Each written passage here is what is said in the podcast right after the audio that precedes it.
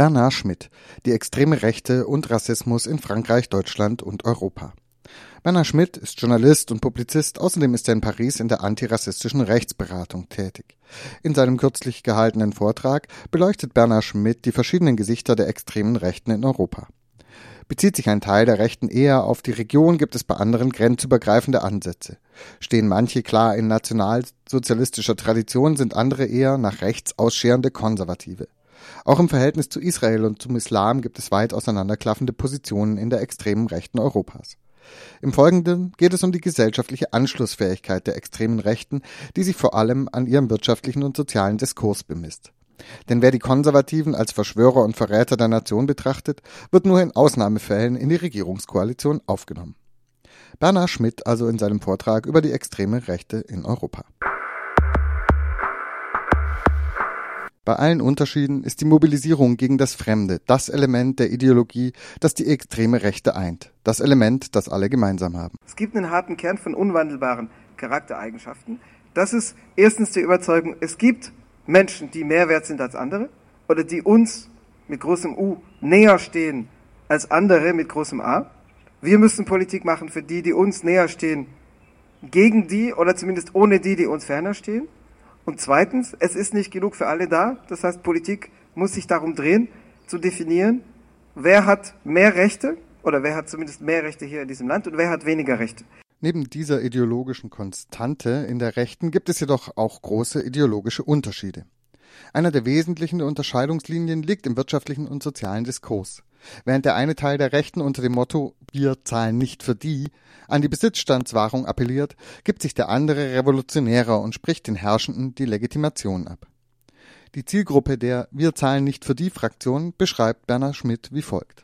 Das richtet sich an Leute, von denen man überzeugt ist, dass sie glauben, dass sie was zu verlieren haben. Viel oder wenig, aber dass sie was zu verlieren haben gegenüber anderen, die tiefer stehen. Das kann sein gegenüber anderen in der Gesellschaft, das heißt ein Ausschlussprogramm gegen Arme. Das ist, ist aber insofern nicht der zentrale Angriffspunkt, als es nicht hauptsächlich ein soziales Programm des Kampfs, des Klassenkampfs von oben gegen unten ist, wie es, was weiß ich, die FDP auszeichnen würde.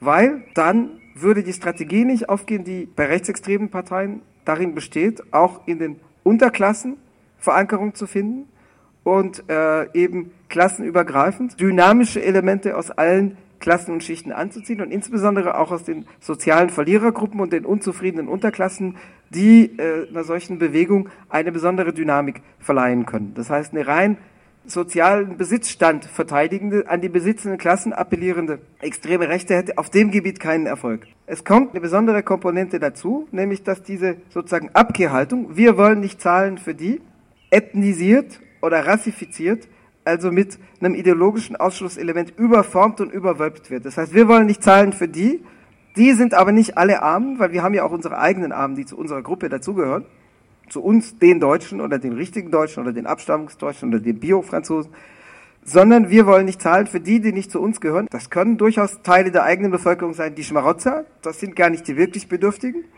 Das sind aber in der Regel Einwanderer, äh, Asylsuchende, in Anführungszeichen Ausländer. Das kann aber in manchen Ländern auch eine Region im eigenen Land sein, in der Regel eine ärmere Region.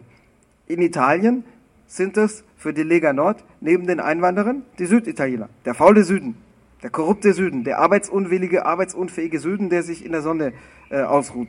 Die wirtschaftliche Krise eröffnet der Rechten Wir zahlen nicht für die Fraktion noch eine weitere Ebene. In Nordeuropa und in Deutschland, also in Zentraleuropa, mit einer Frontstellung der, im Kontext der Krise gegen Südeuropa. Die Faulen, die uns auf der Tasche liegen, die Griechen, die ihren Uso trinken und in der Sonne sitzen, mit einem gewissen gesellschaftlichen Publikum dafür, das tatsächlich glaubt, dass die wirtschaftlichen Krisen, die Währungskrise, die Staatsverschuldungskrise, äh, die Schuld sozusagen der Mentalität der Südeuropäer ist und nicht eines Wirtschaftssystems, Bankensystems, einer Verteilung der Reichtümer innerhalb äh, der EU. Äh, das hat zum Teil Massenwirkung. In Finnland es ist die Partei der wahren Finnen, abgekürzt PS, mit 19 Prozent die drittstärkste Kraft, die sich im Parlament mit Händen und Füßen dagegen stellt, gegen jede Zustimmung zu sogenannten Hilfspaketen für oder Hilfsprogrammen für Griechenland, die natürlich in Wirklichkeit auch unter uns gesagt Hilfsprogramme eher für die Banken sind als für, das, für die griechische Bevölkerung. aber äh, das gab dort Massenzustimmung dazu. Also das Phänomen gegen die faulen Griechen, das gibt es nicht nur in Deutschland, über die extreme Rechte hinaus am Stammtisch und in der Bildzeitung, das gibt es auch anderswo in der EU. Die andere Strömung der extremen Rechten wendet sich nicht nur gegen die Ausgegrenzten, sondern auch gegen die Herrschenden. Wir werden auch verraten von denen, die oben sind, die oben sind, ohne dass sie es verdient hätten, weil die Leute, die uns regieren, gar nicht in unserem Interesse handeln. Auch nicht in unserem Interesse, indem sie uns beschützen gegen die, denen es schlechter geht und die Ansprüche an uns stellen könnten. Weil die, denen es besser geht, die haben es nicht verdient, sondern die sind da, weil es Verschwörungen gibt.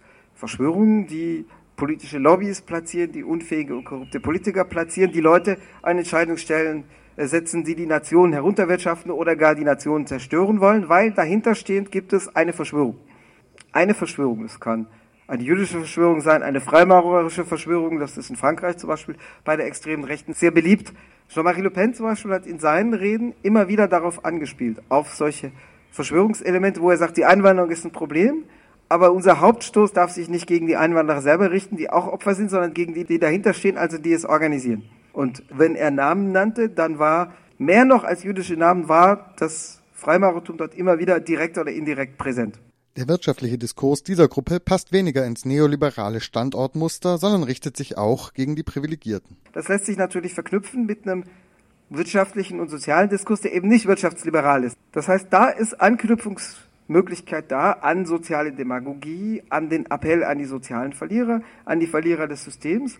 Und das lässt sich eben unter Umständen auch vermeintlich rebellisch oder pseudo-revolutionär durchdeklinieren. Beispiele für die wären sicherlich die deutsche NPD, aber auch in der Krise erfolgreiche Parteien wie Jobbik äh, Jobbik in Ungarn, aber vor allem Chrissy Avgi, also Golden Dawn oder Goldene Morgenröte in Griechenland. Das sind durchaus Parteien, die sozusagen auftreten als im Bruch mit dem bürgerlichen System stehend.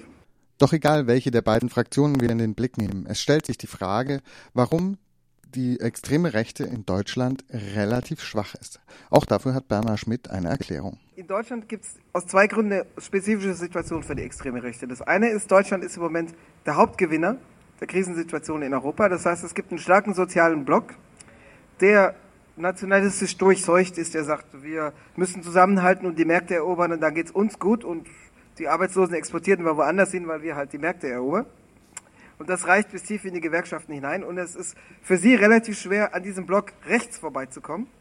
Unter anderem, weil dieser Block der extremen Rechten antworten wird, ihr macht uns diese Politik kaputt, weil ihr unsere, unserer Reputation schadet und deswegen unseren Exportchancen. Das Zweite ist, es gibt in Deutschland ein starkes autoritäres Potenzial, rassistisches Potenzial, nationalistisches Potenzial, aber es ist stabilitätsfixiert.